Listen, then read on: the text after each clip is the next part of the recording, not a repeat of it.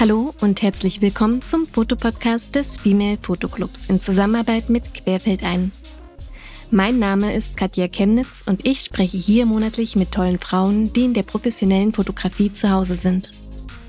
Meine heutige Gästin ist Verena Brüning. Laut ihrer Webseite lebt Verena in Berlin. Für ihre Aufträge ist sie jedoch auch schon mal in Grönland oder auf dem Atlantik unterwegs. In der heutigen Folge möchte ich von ihr erfahren, wie man mehrere Wochen auf einem Segelschiff arbeitet, wie es war, David Hasselhoff zu treffen und wieso sie sich in Frauennetzwerken engagiert. Hallo Verena. Hallo Katja. Schön, dass du da bist und ich würde auch direkt mit unserer ersten Frage starten, die immer dieselbe ist in diesem Podcast. Du hast deine Kamera bei dir? Ja. Super, mach sie mal an und erzähl mir, was das letzte Bild auf deiner Kamera ist.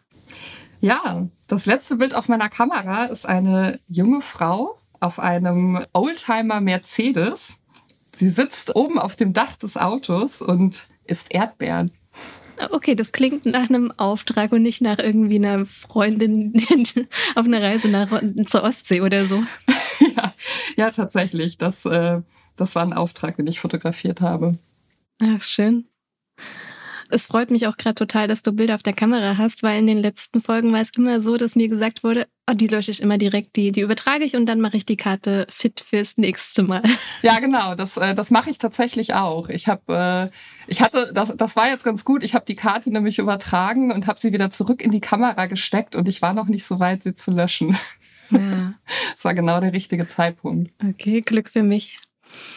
Hast du einen Tipp für mich, was man tun kann bei Seekrankheit? Denn ich bin tatsächlich eine der Personen, der schon schlecht wird, wenn sie rückwärts in der Bahn sitzt. Da ich weiß gar nicht, da habe ich gar kein Patentrezept. Ich habe zum, zum Glück äh, werde ich nicht seekrank oder naja, doch, ich, ich bin schon mal so ganz leicht seekrank geworden und mir hilft das, wenn ich auf dem Schiff bin, tatsächlich ähm, mich auf irgendwas zu konzentrieren. Also man sagt immer, sobald man noch Land sieht oder solange man noch Land sieht, äh, sich auf einen Punkt an Land zu konzentrieren. Mir hilft das immer sehr, äh, das Schiff zu steuern, weil man sich dann auch äh, auf den Punkt oder auf den Kompass konzentrieren muss. Und ganz wichtig ist, was man auf dem Schiff immer sofort äh, lernt, wenn einem dann wirklich schlecht wird, immer nach äh, Lee gehen, nie nach Louvre. Louvre ist da, wo der Wind herkommt. Also wenn einem übel wird, immer dahin. Äh, okay. Immer zur windabgewandten Seite. Das ist, das ist wichtig. Okay, das hilft mir im Zug jetzt nicht so weiter. Nee, das stimmt. Nee. Dann, Aber, dann tatsächlich aus dem Fenster gucken, ne? vielleicht. Oder, oder im Zug äh, irgendeinen Punkt ausmachen. Also nicht gut ist sowas wie lesen oder aufs Handy gucken. Ne? Das kennt man ja auch vom Autofahren. Genau. Genau. Aber spannend, dass du nie das Problem hattest. Und äh, ich frage das natürlich auch, weil ich weiß, dass du sehr viel auf dem Wasser warst. Du hast auch gerade gesagt, du kannst ein Schiff steuern. Ja. Und ähm, es gibt auch eine große Reportage auf deiner Homepage und da bist du mit einem Segelschiff über den Atlantik gefahren. Ja, genau. Beziehungsweise die Arbeit ist, äh, ist noch nicht auf meiner Homepage. Auf meiner Homepage ist noch eine, eine alte äh, Segelreportage aus der Karibik, aber es ist ein bisschen ähnlich. Die Karibikreise mit dem Frachtsegler Aventure. Das ist ähm, tatsächlich wie vor 100 Jahren ein Segelschiff, was Fracht transportiert und ähm, von Deutschland in die Karibik fährt, dort äh, Kaffee, Kakao und Rum einsammelt und das wieder zurück nach Europa bringt und alles. Auch heute noch. Auch, ja, beziehungsweise heute wieder. Also all diese, diese Frachtsegelschiffe wurden halt über die Jahre irgendwann ja, lahmgelegt oder teilweise sind das dann Passagier-Touristenschiffe geworden oder auch vielleicht mal ein Restaurantschiff. Aber ähm, es gibt seit einigen Jahren so eine Bewegung, wo diese alten Schiffe tatsächlich wieder zurück restauriert werden und wieder Fracht fahren. Und alles ist so ein bisschen ja auch zum Thema ähm, Klimawandel aufmerksam machen auf äh, die Umweltverschmutzung durch die normalen Frachtschiffe, die ja mit Schweröl betrieben werden. Und ähm, das ist halt eine große Umweltsünde. Also noch viel schlimmer eigentlich als äh, mit dem Flugzeug von A nach B zu fliegen, ist tatsächlich die Lieferung von Waren über die Meere. Genau, Greta Thunberg war ja auch, glaube ich, auch mit einem Segelschiff dann unterwegs, oder? Ich weiß es gar nicht, aber sie hat ja auch ganz bewusst, äh, als sie nach Amerika ja, musste. Genau, ja, sie, sie ist ja eine Strecke mit dem, mit dem äh, berühmten Segler Boris Herrmann gefahren. Der hat sie dann ja äh, genau. mitgenommen. Genau. Ja, und äh, diese Reise, die auf meiner Website ist, war tatsächlich mein Einstieg ins Segeln mit diesen alten Traditionsschiffen. Das war 2019. Da habe ich zufällig in einem Magazin drüber gelesen. Da ging es tatsächlich auch um nachhaltiges Reisen. Und da wurde dieses Projekt vorgestellt und die nehmen, also die haben natürlich eine feste Crew, die das Schiff fahren kann und die auch ausgebildete Seefahrer und Seefahrerinnen sind. Und sie nehmen aber bis zu zehn Menschen mit, die werden dann Shipmates genannt. Das sind dann einfache Matrosen und Matrosinnen, die dafür bezahlen äh, und arbeiten dürfen. aber dafür auch ein Abenteuer erleben. Und äh, ich habe mit denen Kontakt aufgenommen und bin dann als Fotografin mitgefahren. Und du bist vorher noch nie gesegelt? Das war das erste Mal? Oder? Das war tatsächlich, also ich bin vielleicht, muss ich wirklich mal überlegen, also ich, ich habe mich immer für Schiffe begeistert. Ich bin ich bin tatsächlich in meiner Wohnung stehen mehrere Playmobil-Piratenschiffe. ich bin großer Fan von jeglichen Filmen über Piraten oder Abenteuer, die auf dem Meer sind. Ich habe irgendwie Moby Dick, äh, das, das Buch verschlungen. Das hat mich immer äh, total gereizt, aber ich hatte immer wenig Kontakt oder Beziehungen zu Schiffen. Also ich hatte, ich bin in NRW aufgewachsen, das war weit weg vom Meer. Ich hatte keine Freunde, die segeln konnten. Und ich war immer im Urlaub wenn es möglich war, also ich war begeistert von jedem Moment auf dem Schiff. Aber äh, als ich davon gelesen habe, habe ich gedacht, okay, das ist meine Chance. Jetzt komme ich endlich auf so ein Schiff und kann das lernen. Und das hat dann auch, also von meiner ersten Anfrage zu, bis ich dann da wirklich auf dem Schiff war, ähm, hat es ein paar Monate gedauert. Und ich hatte total Glück, dass die irgendwie fanden die mich sympathisch. Also die hatten total viele Anfragen. Und ähm, ich habe es dann auch geschafft, das als Reportage zu fotografieren. Also ich bin nicht nur mitgefahren, sondern es war dann auch klar, dass ich das, dass ich was mache, was nachher veröffentlicht wird. Das heißt, die haben dich nicht mitgenommen, weil sie wussten, oh, die kann fotografieren und wir brauchen Bilder, sondern du hast diese Bilder nicht nur für das Schiff gemacht, sondern auch noch für ein Magazin?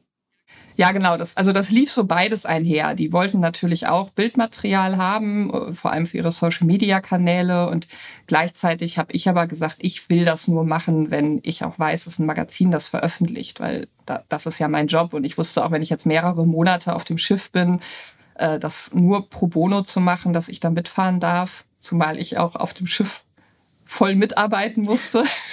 das war wirklich kein Urlaub. Ähm, war mir klar, dass ich das nur machen will, wenn ich, wenn ich auch eine Veröffentlichung danach äh, mit dem Material machen darf und kann. Mhm. Welches Magazin hat die Geschichte genommen? Das war damals für äh, Freeman's World. Das ist so ein, ja, es ist, so ein Abenteuermagazin, äh, was sich vor allem an Männer richtet. Ich war aber einfach, die haben tatsächlich relativ viele Reisen zu dem Zeitpunkt noch bezahlt. Also das ist ja immer bei inzwischen auch auf dem Magazinmarkt immer schwieriger, so große Geschichten noch unterzubringen, weil die alle äh, knappe Budgets haben. Und ähm, das ist jetzt schon ein paar Jahre her. Also zu dem Zeitpunkt war denen das noch möglich. Und danach wurde die Geschichte aber tatsächlich noch mal ganz groß äh, in Geo-Saison-Magazin veröffentlicht das Segeln hatte ich ja dann nicht losgelassen, sondern du hast dann nochmal eine Geschichte gemacht mit einem Segelboot.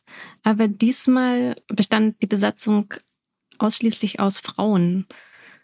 Ja, genau. Wie bist du dazu gekommen? Die kannten dann die alte Geschichte und haben gedacht, na, die Fotografin passt perfekt, die hat schon Erfahrung oder wie hat das funktioniert?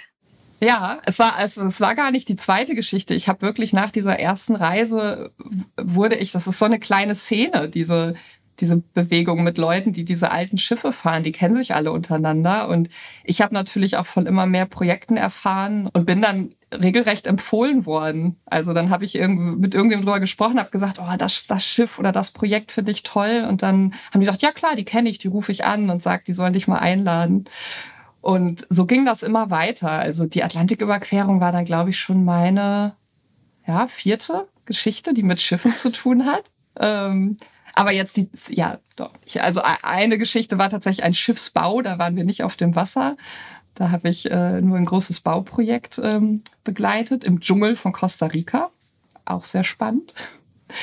Aber ähm, genau, die Reise mit den, mit den Frauen war tatsächlich, bin ich inzwischen auch in einigen Facebook-Gruppen, äh, unter anderem auch eine Gruppe, wo sich Frauen, segelnde Frauen vernetzen. Und da habe ich dann erfahren von einem rauen Frauenturn auf der Roald Amundsen. Die Roald Amundsen ist ein Ausbildungsschiff, die wird von einem Verein betrieben, die halt ja einfach dieses Schiff erhalten und auch regelmäßige Reisen anbieten, wo man, wo man mitarbeiten kann und auch was bezahlt und aber auch ausgebildet wird. Das ist so die Idee ist, dass einfach dieses Handwerk oder diese Fähigkeit, diese alten Schiffe zu fahren, weitergegeben wird. Und dann habe ich Kontakt aufgenommen und habe zuallererst einen Dreitagesturn auf der Ostsee mitgemacht mit einer reinen Frauencrew. Das aber auch in einem Magazin veröffentlicht, im Emotion Magazin, ein Frauenmagazin. Und danach war der Kontakt da und die damalige Kapitänin hat gesagt, ihr großer Traum ist tatsächlich mal mit einer reinen Frauencrew über den Atlantik zu fahren. Und äh, da war ich sofort Feuer und Flamme und habe gesagt, wenn das zustande kommt, dann will ich unbedingt dabei sein. Und dann hat es ein Jahr gedauert und dann ging es in die Planung. Und äh, so bin ich dann äh, da wieder dabei gewesen. Und die Autorin, die tatsächlich bei dieser kurzen Reise dabei war, die ähm, ist dann auch wieder mitgekommen. Du hattest mir die Geschichte äh, auch geschickt, die ist im Stern erschienen, richtig? Ja, genau. Genau. Und da hat sie ja auch sehr äh, eindrucksvoll beschrieben, wie sie selber äh, im Wasser war für so eine Notübung. Was ich mich gefragt habe, es war ja im Vorfeld klar, ne? die, die Schreiberin war dabei, du als Fotografin, dass das im Stern erscheint. Wie habt ihr euch abgesprochen, was für Bilder gebraucht werden, was für Geschichten erzählt werden? Ich meine, als sie da im Wasser lag, im Ozean und gerettet werden musste, konntet ihr ja nicht kommunizieren zum Beispiel. Ja, ja, ja, das stimmt. Wobei, da, da muss ich nochmal sagen, das ist nämlich ganz wichtig, dass es keine offizielle Notübung war. Das war nämlich tatsächlich im Nachhinein ein bisschen äh, äh schwierig, dass es so formuliert wurde, weil das ist auf so Schiffen sehr streng reglementiert. Wenn man offizielle Notübungen macht, dann müssen die ein bisschen anders ablaufen. Das war tatsächlich eher eher ein Versuch. Wir sind schwimmen gegangen und ja, wollten einfach mal gucken, wie es funktioniert, jemanden aus dem Wasser wieder ins äh, Schlauchboot zu ziehen. Schade, im Text klang das so schön dramatisch. Das, also es war auch, es war für sie auch dramatisch. Also ich glaube, das war, es, es ist nur, es, man, es darf nicht offizielle Mensch über Bord Übung, sagt man ja inzwischen, ähm, genannt werden, weil, weil das muss dann halt irgendwie so ein bisschen anders ähm, organisiert werden. Aber es war, es war es war durchaus, also sie hat das so empfunden und es war, ähm, war ja auch aufregend, im offenen Wasser zu schwimmen, wenn man das noch nie gemacht hat. Äh, und man hatte, ich glaube, da war es 5000 Meter tief auf oh einer Gott. Stelle. das, muss, das muss man sich dann mal überlegen, wenn man da im Wasser schwimmt, was da so alles unter einem los ist. Oh Gott. ähm, ja, das war, also ich war sehr froh, dass, dass die Autorin, weil wir kannten uns ja schon und es war tatsächlich so, dass wir für diese kurze Reise äh, wurde sie von Emotion Magazin vorgeschlagen. Wir kannten uns vorher nicht und haben uns dann auf der Reise kennengelernt und für sie war es tatsächlich das allererste Mal auf dem Segelschiff. Und äh, sie war aber so begeistert und als dann im Raum stand, dass wir die Atlantiküberquerung begleiten können, hat sie sofort gesagt, ich will, ich will auch dabei sein. Und das war natürlich toll, weil wir einfach im Vorfeld schon ganz viel darüber sprechen konnten. Wie stellen wir uns das vor und ähm, was erwarten wir davon? Und ich habe das dann an, an viele Magazine geschickt oder habe einfach versucht, das zu streuen und war total äh, glücklich darüber, dass der Stern dann Interesse hatte. Mhm. Also das war dann im Vorfeld auch klar und dann haben wir gesagt, wir würden das gerne als Team machen. Sie war jetzt beim Stern nicht als Autorin bekannt. Das hat dann noch ein bisschen gedauert, bis sie sich dann dafür entschieden haben, das auch mit uns beiden zu machen, äh, was dann für uns aber ein totaler Glücksfall war. Mhm. Und ähm, weil wir einfach dann ja auch schon mal wussten, wie wir arbeiten und dass äh, die Frauen vom Schiff uns teilweise schon kannten. Es waren, waren ja einige Frauen dabei, die auch bei diesem kurzen Ostsee-Turn schon dabei waren. Die hatten wiederum Vertrauen zu uns, was äh, hilfreich war. Und wir, äh, ja, während der Reise haben wir tatsächlich, also man ist ja auf so einem Schiff nie alleine. Es sind äh, 47 Frauen an Bord und man hat zwar, man ist in unterschiedlichen Schichten eingeteilt, weil das Schiff fährt ja 24 Stunden. Das heißt, eine Gruppe ist immer wach. Ähm, und so gibt es auch wenig Orte, wo man sich ungestört unterhalten kann. Aber es gab immer so Momente, wo wir doch mal, wir hatten eine Viererkabine, wo wir dann vielleicht doch mal nur zu zweit waren und wir immer versucht haben, uns auszutauschen, weil wir natürlich dann auch manchmal darüber gesprochen haben, welche Frauen wir besonders spannend finden oder welche Szenen wir beobachtet haben oder wo wir denken, wo es Schwerpunkte gibt und auch immer dachten, na, hoffentlich hört uns keiner, wie wir jetzt hier gerade uns besprechen, wer oder wer besonders fotogen ist. Ja. Jetzt war ja das Besondere an dieser Geschichte, dass es tatsächlich nur Frauen war. Und ich nehme mal an, da sollte dann auch ein bisschen der Fokus drauf gelegt werden, was so diese Dynamik ist, wenn man nur mit Frauen unterwegs ist über längere Zeit. Ja, genau. Das war auch was sehr Besonderes. Also ich, ich weiß nicht, wie viele ähm, Leute mich vorher gefragt haben, so, ah, nur Frauen, das gibt ja bestimmt irgendwie richtig, richtig Stress und Streit und die zicken sich irgendwann an. Also dieses blöde Klischee, mhm. äh, das ist überhaupt nicht passiert. Also es war so eine, eine tolle Gruppe und wir waren so unterschiedlich. Die Jüngsten waren äh, 19 und äh, die Älteste war ich glaube 64. Also wirklich alle, alle Altersspannen, die unterschiedlichsten Lebensgeschichten, die unterschiedlichsten Berufe und auch die unterschiedlichsten Erwartungen an so eine Reise. Aber äh, alle haben sich so sehr darauf eingelassen und man hatte das Gefühl, dass also so, so eine Reise ist wirklich anstrengend. Man schläft wenig, man arbeitet total viel, es ist kräftezehrend, der Proviant wird irgendwie eingeschränkt, man, man hat nicht Zugang zu allem, was man vielleicht gern haben möchte.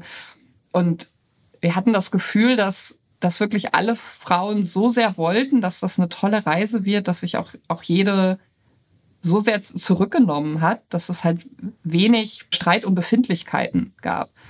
Oder es wurde vor allem einfach viel, viel drüber geredet.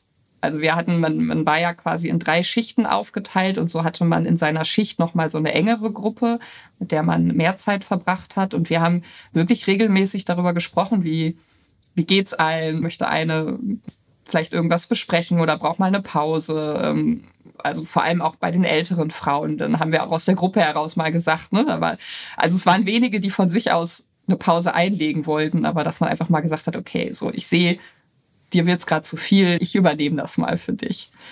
Und das war eine, eine total schöne Stimmung. Wie fotografiert man so eine Gruppendynamik? Indem man ganz viel beobachtet. Bei solchen Geschichten ist es wichtig, dass man Teil davon ist. Also ich kann auf jeden Fall nicht nur die, die Beobachterin und die Fotografin sein. Ich hatte während der Reise natürlich einen doppelten Job. Ich war halt zu 100% Crew und habe alle Arbeiten mitgemacht und habe genauso die Klos geputzt und das Deck geschrubbt und äh, Kartoffeln in der Kombüse geschält.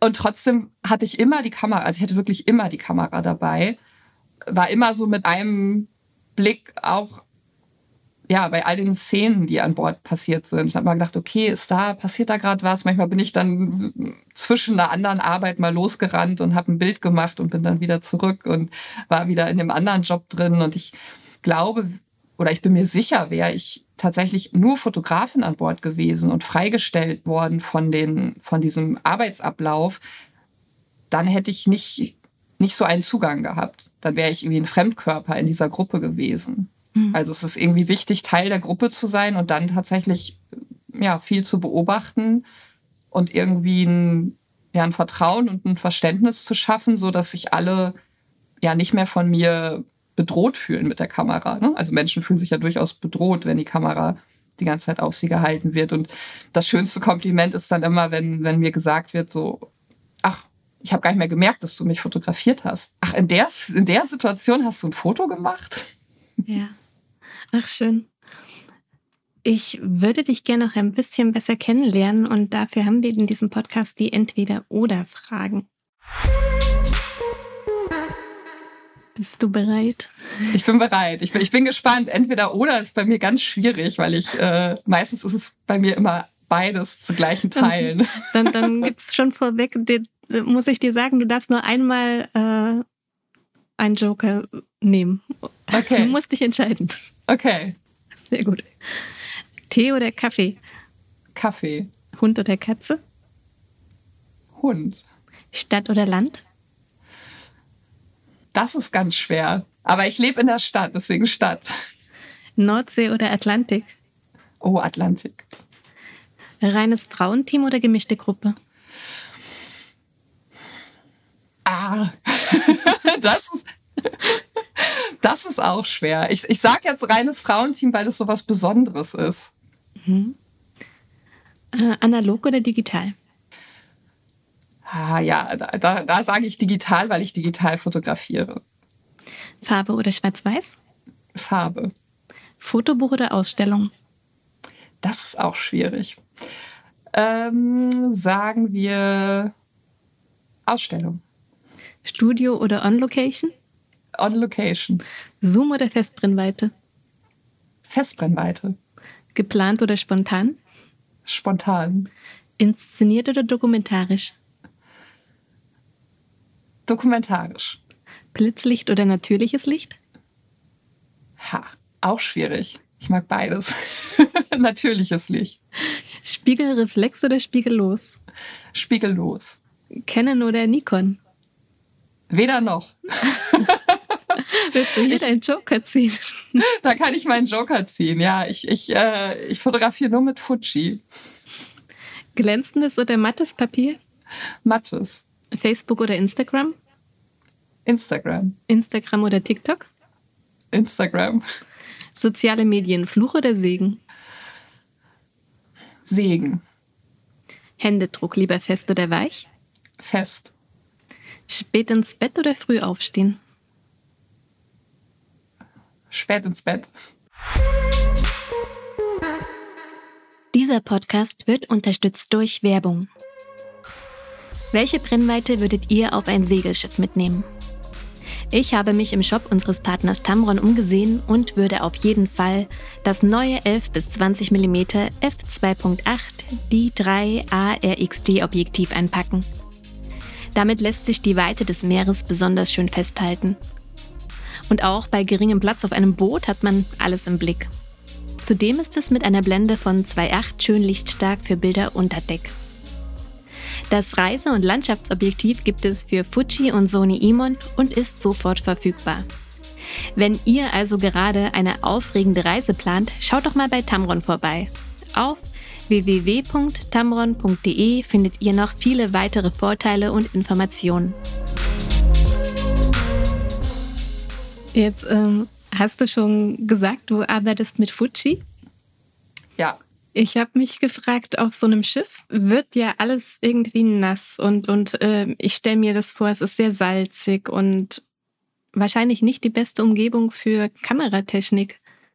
Wie, wie schützt du deine Kamera, wenn du mehrere Wochen auf dem Atlantik bist?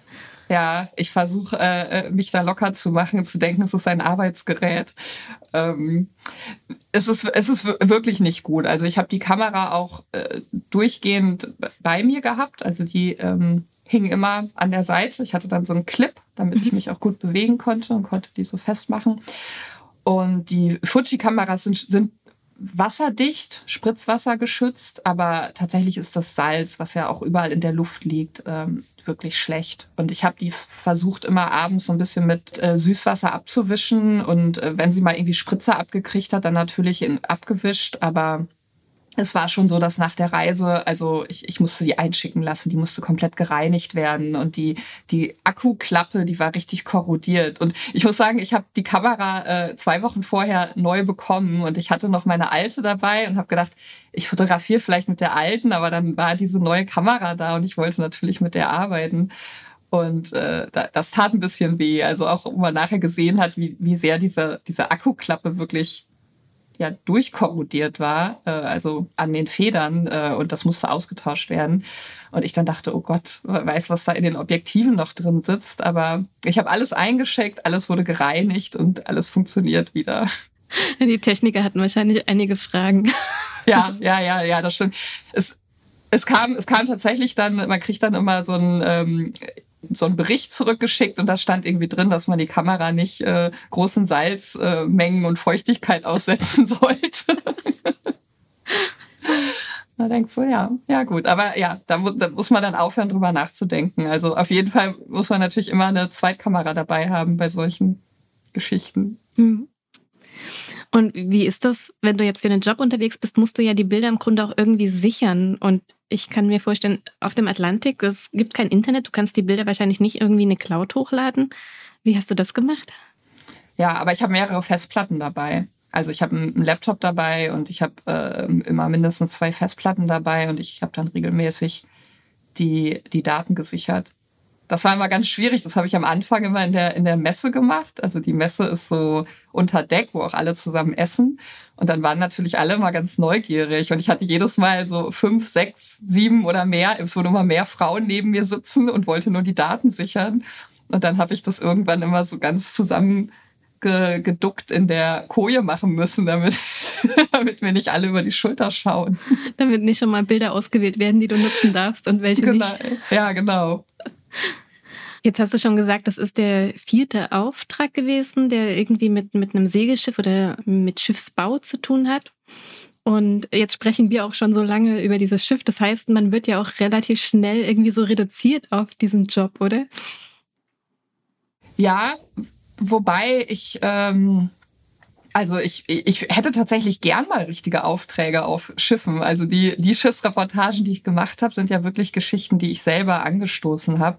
Und ähm, ja, am Ende habe ich höchstens eine davon pro Jahr gemacht. Das hat ja immer ziemlich viel Vorlauf und ähm, braucht viel Organisation. Und ansonsten mache ich so, also ich arbeite ja ganz viel ähm, im Auftrag für Magazine, für Zeitungen, für Agenturen. Und äh, da bin ich so breit aufgestellt, dass ich so unterschiedliche Sachen mache, dass das ist, das ist, glaube ich, eher förderlich, dass die, die das mitkriegen, finden das dann spannend. Und, und ähm, ich glaube, man mit solchen Geschichten bleibt man eher in Erinnerung. Menschen, dass Leute sagen, ach ja, das ist doch, die hat doch diese tolle Reise auf dem Schiff gemacht. Äh, oder diese Reportage sehen und sagen, ach ja, komm, die können wir doch mal anrufen. Und dann fotografiert sie jetzt aber ein Auto für uns. so wie mein letzter Job. heißt das, ähm, die, die BildredakteurInnen, die verbinden dich dann viel mit Abenteuer? Also kriegst du dann viele solche besonderen Jobs oder ist das dann auch eher ganz normale Jobs? Ja, unterschiedlich. Also ich glaube schon, dass, dass ich ähm, bei manchen Bildredakteurinnen im Kopf bin als eine, die man vielleicht überall hinschicken kann. Mhm. Also, oder auch wenn Sachen vielleicht mal ein bisschen extremer sind oder sportlicher, also dass man mir das zutraut ich habe auch angefangen, das, das, weil ich das einfach total spannend finde, mich da irgendwie immer weiter fortzubilden. Also ich ähm, fotografiere mit Drohne, ich fotografiere unter Wasser.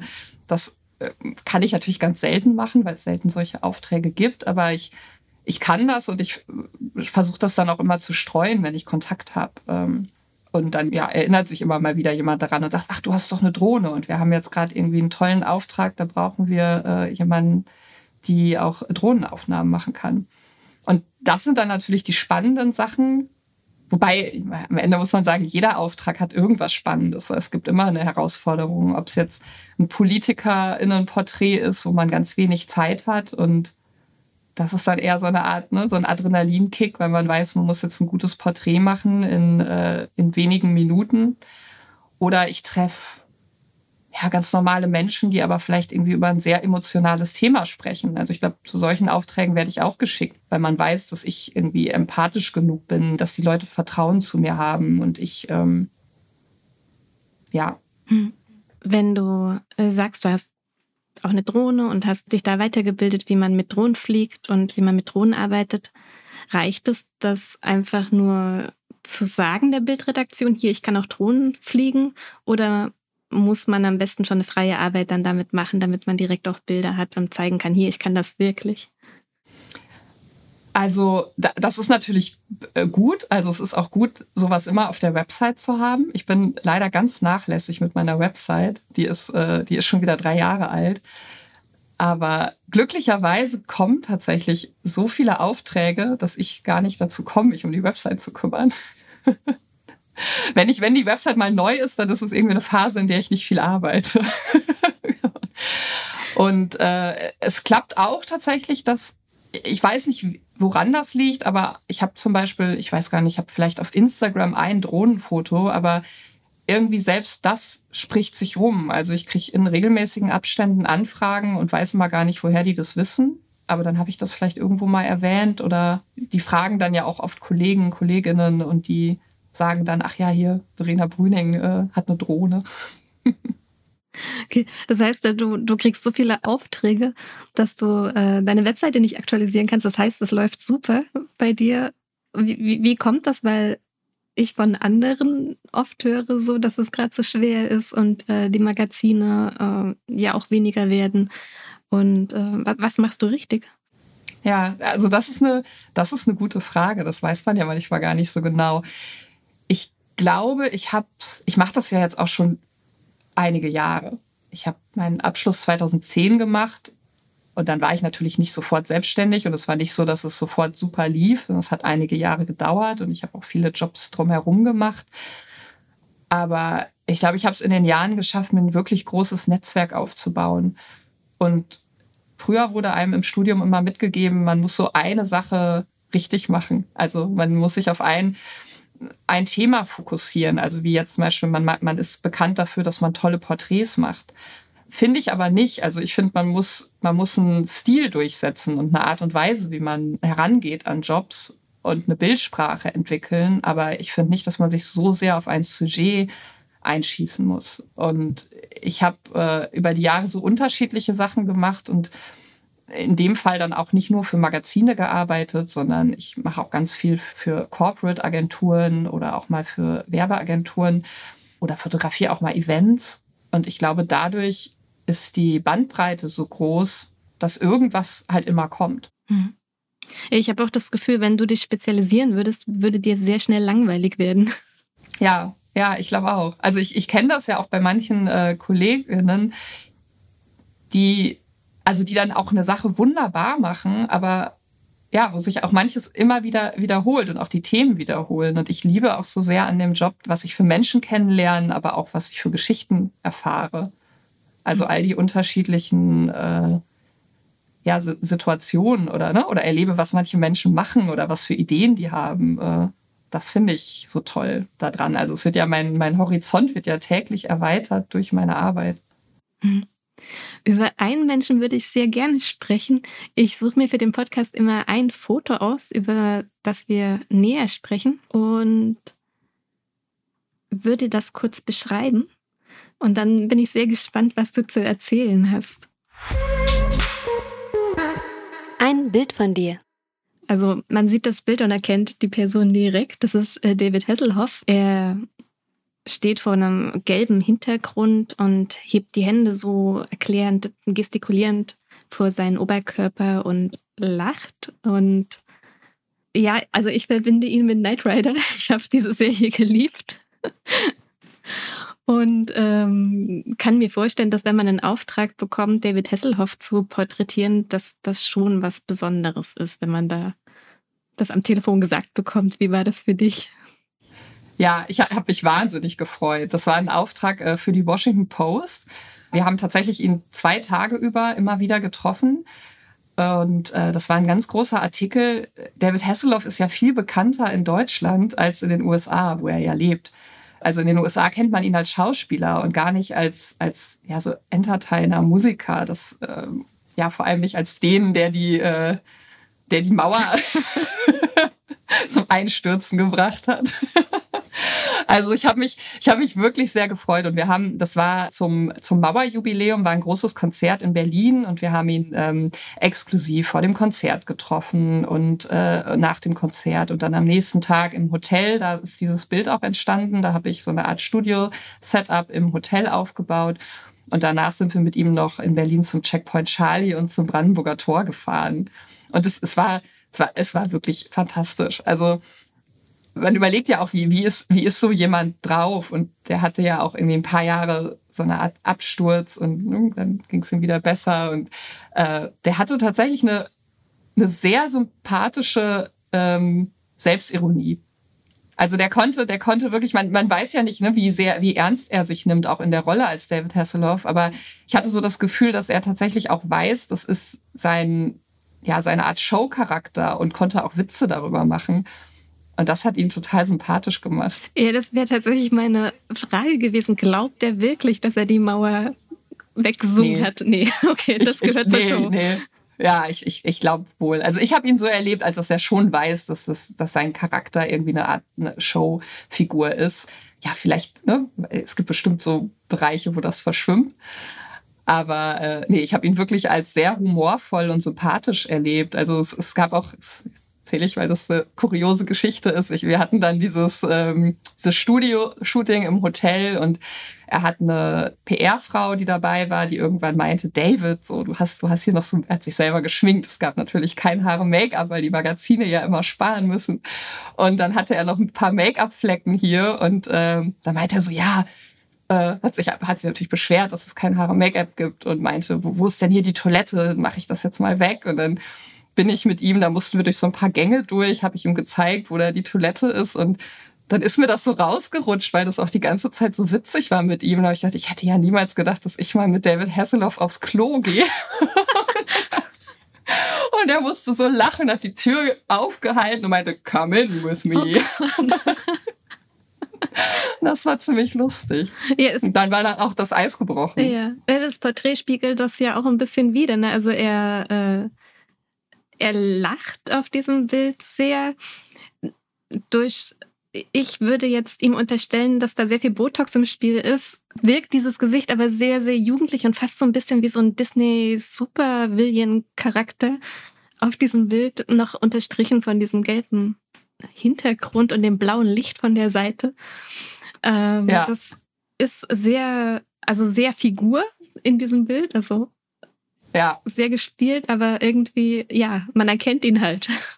Ja, ja, das stimmt. Also er hat natürlich, ich meine, so jemand, der so oft fotografiert wurde und so eine Rolle intus hat, der hat auch seine Posen. Ja. Also der hat natürlich, der spielt dann seine Posen ab und dann hat er das irgendwie einmal so, einmal so, einmal so und dann hat er auch irgendwann gesagt, jetzt ist aber auch gut. So, jetzt, jetzt hast du es im Kasten. So, jetzt habe ich abgeliefert.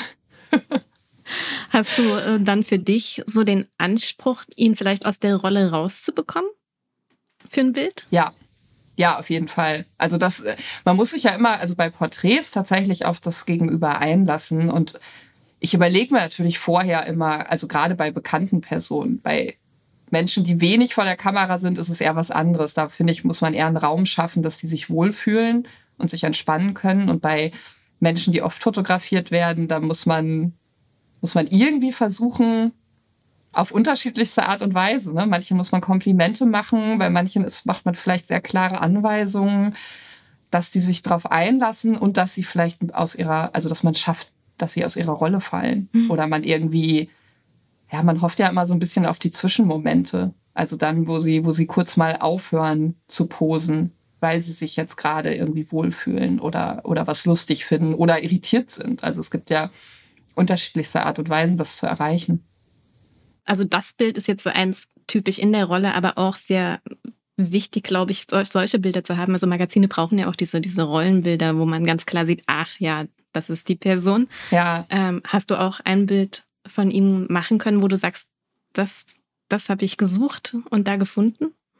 Ja, also ich fand bei, bei ihm passt es natürlich total ja. auch, dass er, dass er eben, dass man ein Bild hat, wo er also ich finde es auch beides. Ich finde, es ist so ein bisschen augenzwinkernd. Er ist in der Rolle, aber es ist auch so ein bisschen. Er nimmt sich nicht selbst ernst. Genau, ich finde, man sieht da, ja. dass er sich auch selber nicht ernst nimmt. Deswegen passte das ziemlich gut. Also ich, ja, ist schwierig. Also er war tatsächlich jemand, der sehr, sehr in dieser Rolle ist. Also ich wüsste jetzt, müsste jetzt gerade mal überlegen, es gibt auf jeden Fall Bilder, die so ein bisschen reportagiger sind, aber ich glaube, der ist so ein Profi ihn wirklich da aus der Reserve zu locken, ist, äh, mhm. ist ziemlich schwierig. Wie war das denn mit ihm dann? Du hast gerade gesagt, ihr seid durch Berlin gelaufen. Er wird doch bestimmt ständig erkannt und man muss ständig stehen bleiben. Oder wie funktioniert das denn? Ich wundere mich gerade, dass er nicht, also dass du gesagt hast, okay, da gibt es kein Herrn Make-up. Ich dachte, der hat da eine riesen Gruppe an Menschen immer um sich, die sich um ihn kümmert. Ja, also der, der hat auf jeden Fall einen eigenen Fahrer und äh, seine Lebensgefährtin, äh, zu, die war dabei. Und äh, halt, also der Fahrer ist dann auch, ich weiß gar nicht, ob der Fahrer auch der Bodyguard war oder noch ein Bodyguard extra dabei war. Äh, genau, also wir, wir sind nicht zusammen wirklich durch die Stadt gelaufen. Also wir sind, wir waren im Taxi, er war in seinem Wagen mit dem Fahrer und seiner Lebensgefährtin und dann sind wir halt an bestimmten Punkten ausgestiegen und am Brandenburger Tor war es dann so, da, da war, es hat geregnet Und ich dachte, dachte so, naja, jetzt bei dem Regen, das erwartet ja auch niemand, dass hier David Hasselhoff ankommt, den erkennt doch keiner. Und das hat äh, zwei Minuten gedauert. Da kamen wirklich Touristen aus allen Ecken angerannt. Und weil es geregnet hat, waren die, hatten mehrere von den Leuten Müllsäcke an, so provisorisch. Also, und ich wollte eigentlich ja ihn alleine vom Brandenburger Tor fotografieren. Und das wurde dann aber ein Gruppenbild mit ganz vielen fremden Menschen, die sich dann auch teilweise auf den Boden gelegt, neben ihm noch mit äh, Handy in der Hand Hand und Selfies gemacht haben. Und es war ein total kurioses Foto. Hm. Ja, witzig. Ja, und dann wurde sein, sein Bodyguard wurde dann äh, ziemlich nervös, weil so viele Leute kamen und waren so, okay, okay, five minutes, then we have to go. Mhm. Jetzt noch eine Frage zu diesem Bild. Dieser gelbe Hintergrund und das blaue Licht von der Seite, das, du hast das ja wahrscheinlich schon alles eingepackt gehabt und geplant gehabt, dass das genauso aussieht. Also kannst du erklären, wie es zu dieser Farbkombination kommt und warum du dich also dafür entschieden hast?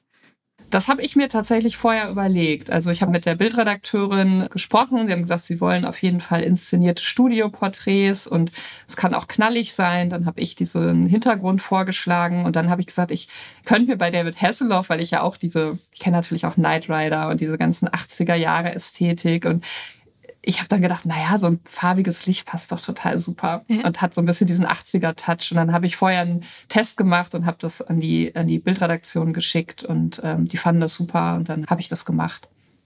Also das ist, das ist tatsächlich selten, dass ich sowas vorher plane, aber bei so einem großen Shooting dann schon. Mhm. Ansonsten lasse ich mich oft auch, dann habe ich alles dabei und lasse mich so inspirieren vom Moment und der Situation. Jetzt hast du auch schon gesagt, dass dieses Shooting durch die Washington Post zustande kam. Wie kommst du denn zur Washington Post, wenn du in Deutschland arbeitest? Das hat die erste Bildredakteurin, die mich mal beauftragt, auch erzählt. Ich bin Mitglied bei Women Photograph.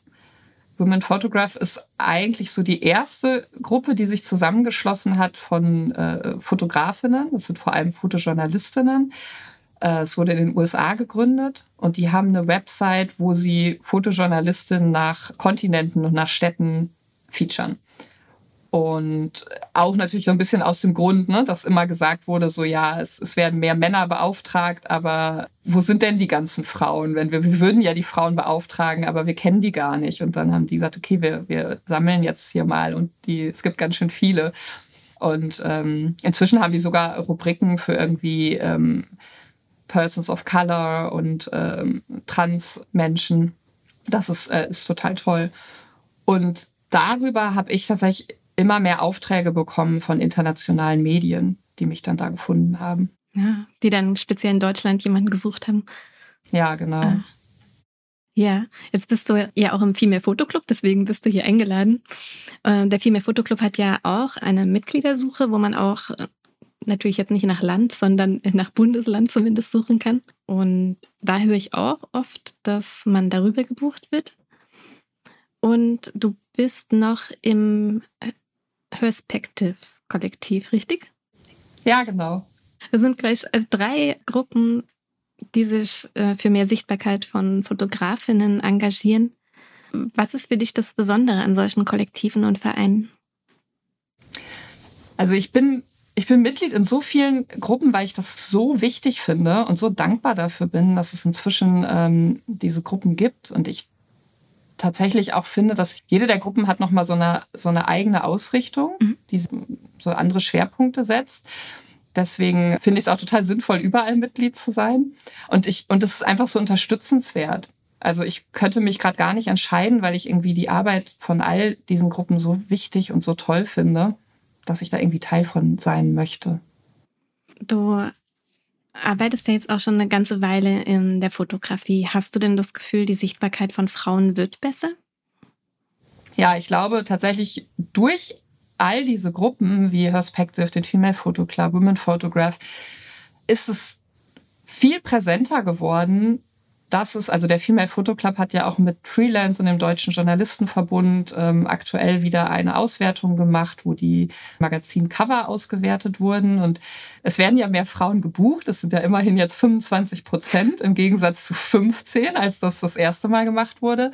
Aber es ist ja immer noch nicht äh, paritätisch. Und ich glaube aber durch solche Aktionen und um darüber zu sprechen und überhaupt zu sagen, wir machen hier was nur für Frauen, kommt das in den Köpfen an. Und ich glaube auch in den Köpfen von den Agenturen und von den Bildredakteurinnen. Und ähm, ich glaube, immer mehr Menschen, die die Jobs vergeben, wird auch klar darauf zu achten mhm. oder achten darauf und ähm, überlegen sich auch, ja, okay, ich könnte ja jetzt auch mal eine Frau ähm, beauftragen. Und ich habe vor einer Weile noch von einer Bildredakteurin gehört, die meinte, sie, sie hat dann, nachdem sie diese Auswertung gesehen hat, selber mal ähm, das Magazin, für das sie arbeitet, durchgeguckt und hat so gedacht, also bei mir haben bestimmt, also haben sicherlich mehr Frauen gearbeitet als Männer. Und sie kam aber auch dabei raus, dass es dann am Ende mehr Männer waren und war erschrocken und dachte so, ach krass, okay, muss ich noch mehr drauf achten. Ja, ja, das ist wirklich vielen noch nicht bewusst und im Grunde arbeiten wir dann immer noch daran, dass dieses Problem erstmal als Problem erkannt wird und das ist auch so furchtbar ermüdend. Ja,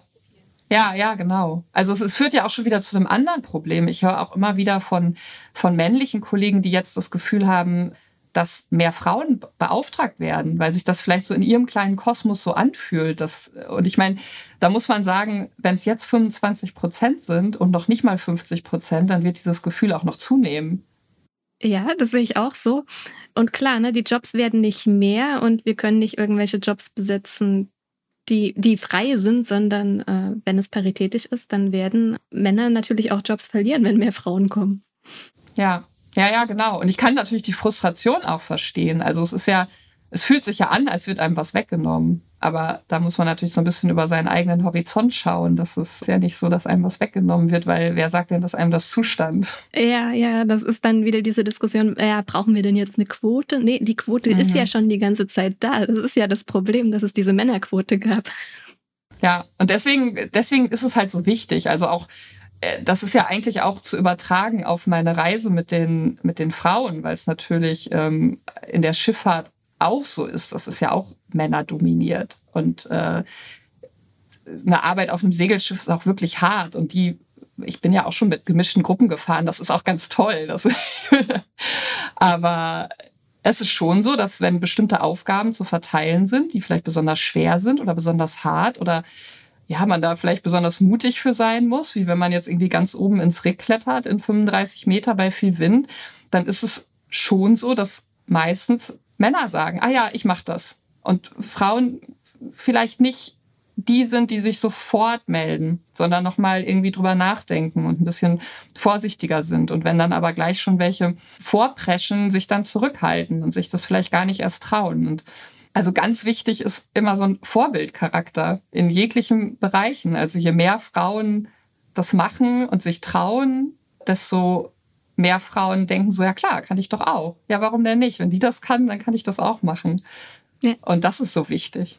Und das ist auch im Grunde der Grundgedanke von diesem Podcast, zu zeigen, was für tolle Frauen es bereits in der Fotografie gibt und äh, so Role Models anzubieten. Und da bist du natürlich eine davon ja, das, äh, da, also das, das freut mich auch total, beziehungsweise ich, deswegen rede ich da auch gern drüber. Also ich, das finde ich auch wieder in diesen ähm, Kollektiven so toll, dass ich irgendwie teilen kann, was ich für Erfahrungen habe und ich profitiere aber natürlich auch wieder von wenn man jetzt nochmal vielleicht über Perspective als Beispiel redet, das sind ja mehr Frauen, die aus der Werbefotografie kommen. Also nicht nur, aber viele davon. Und von denen kann ich wiederum total viel lernen. Also wenn ich mal Anfragen habe, wo ich wirklich mit, mit größerer Produktion ähm, kalkulieren muss, dann dann frage ich eher die Frauen aus der Gruppe, mhm. weil ich weiß, das, das machen die ständig. Und wenn die aber vielleicht mal einen Editorial-Job haben oder ich weiß nicht, dann, äh, dann fragen die mich. Ja, das mag ich auch in, in diesem äh, Verband. Ich kenne natürlich jetzt äh, hauptsächlich den Female Photo Club, aber dass es wirklich so eine Zusammenarbeit ist, dass es da, wie ich das jetzt gemerkt habe, keine Konkurrenz gibt, sondern wirklich dieses, wir haben ja auch im Female Photo Club diese T-Shirts, wo drauf steht, We Rise by Lifting Others. Und das ist für mich nicht nur ein Spruch, sondern ich, ich fühle diesen Spruch und der ist so. Also wir wachsen, indem wir anderen auch helfen zu wachsen. Ja, absolut. Finde ich, äh, finde ich auch. Und das ist, also das muss man ja erstmal begreifen. Wenn man anfängt, selbstständig zu sein, dann hat man ja am Anfang das Gefühl, alle, alle sind Konkurrenten, Konkurrentinnen. Äh, und da, davon muss man wegkommen. Also es ist überhaupt nicht so, ich finde, seit ich mich austausche oder auch Mm, das gibt's ja nicht nur unter Frauen. Also es, ist, es gibt ja auch ganz tollen Austausch und Gruppen, ähm, wo man sich mit, mit den männlichen äh, Fotografen austauscht. Und ich finde, ab zu dem Zeitpunkt, wo ich angefangen habe, mit äh, Kolleginnen über, über Preise zu reden, zum Beispiel, ist es mir viel leichter gefallen, besser zu verhandeln. Das wird ja nicht dafür genutzt, dass ich weiß, oh, die Kollegen, der Kollege nimmt das und das, jetzt unterbiete ich den, damit ich den Job bekomme, sondern das ist ja der falsche Gedanke. Ich denke so, ach cool, ne? dann nehme ich ja mindestens das Gleiche, damit es äh, fair ist. Und solche Situationen gab es jetzt auch schon öfter, auch zum Beispiel über den Female Photo Club, dass es Anfragen gab und wir irgendwie in der Gruppe festgestellt haben oder jemand hat das, sagt dann natürlich nicht, welcher Kunde das ist, aber dass man irgendwie sagt, hat jemand eine Anfrage in dem und dem Bereich und dass man sich dann einfach kurz mal bespricht und sagt, ne, wie, wie siehst du denn das? Und das ist ja, davon profitieren ja alle. Ja, absolut, absolut. Ach, sehr schön. Und das Thema passt auch ganz hervorragend zu der letzten Frage in diesem Podcast, die auch immer dieselbe ist. Und zwar, Nenne drei tolle Fotografinnen, die dich faszinieren, geprägt haben oder einfach eine absolute Empfehlung sind. Gerne auch mit einer kleinen Begründung. Ja, da würde ich ähm, als erstes tatsächlich Nan Golden sagen. Nan Golden hat mich irgendwie ganz früh schon begleitet im Studium. Ich glaube, ich habe mein erstes ausführliches Referat sogar über sie gehalten. Also ganz andere Fotografie, als was ich mache. Ich habe ja nie äh, mein, meinem Freundeskreis fotografiert oder ähm, nie irgendwie die Menschen, die mir jetzt besonders nahe sind. Aber ich glaube, bei Nan Golden hat mich vor allem die Farbigkeit total inspiriert. Ich hab, kann mich tatsächlich erinnern, dass wir im Studium mal Farbdiagramme anhand von Fotos, die, die wir toll fanden, gemalt haben. Also quasi die Farben rausgezogen haben. Und äh, das habe ich mal mit einem Golden Bild gemacht. Und ich glaube, das hat sich richtig eingeprägt bei mir. Und dann würde ich die Fotokünstlerin Renike Dijkstra, die äh, finde ich einfach, die macht ja sehr, sehr reduzierte Porträts. Aber ähm, die finde ich so beeindruckend. Also wie, mit was für einfachen Mitteln oder naja, wie reduziert ein Porträt sein kann und wie wahnsinnig ausdrucksstark. Also ich kann diese, diese Porträts unendlich lange anschauen und ich finde diese Gesichtsausdrücke Wahnsinn. Es gibt eine Serie von ähm, jungen Müttern, die sie fotografiert hat und von ähm, Stierkämpfern. Die finde ich total toll. Und dann würde ich noch eine Fotografin nennen, die sehr aktuell ist. Das ist äh, Esther Horvath. Esther Horvath ist, ähm, arbeitet fürs Alfred Wegener Institut und begleitet äh, ganz viele Arktis- und Antarktis-Expeditionen. Und das finde ich spannend, weil das ist tatsächlich was, was ich, also ich will unbedingt auch mal mit einem Expeditionsschiff in die Arktis und in die Antarktis. Sie war lange ähm, auf der Polarstern, die, ich glaube, das war 2019, 20, äh, mit der Mosaik-Expedition äh, sich im Eis hat einfrieren lassen und dann quasi das ähm, Nordpolarmeer entlang gedriftet ist und haben halt Forschungen gemacht zum, ja, zu den Klimaverhältnissen im Laufe des Jahres in der Arktis. Und das hat sie begleitet und das ist wahnsinnig spannend. Also das Buch habe ich, es gibt ein Fotobuch, aber auch mit ganz viel erklärendem Text, das habe ich verschlungen. Und sie macht tatsächlich eine Serie, die fortlaufend ist über ähm, Women of Arctic Science. Ah. Also sie, sie porträtiert auch explizit Frauen äh, in diesem Wissenschaftsberuf, was ich auch ganz toll finde. Ja, absolut. Also, liebe Bildredaktion, die hier zuhören, äh, falls ihr eine Arktis-Reportage habt, dann meldet euch bitte bei Verena. Ja, unbedingt.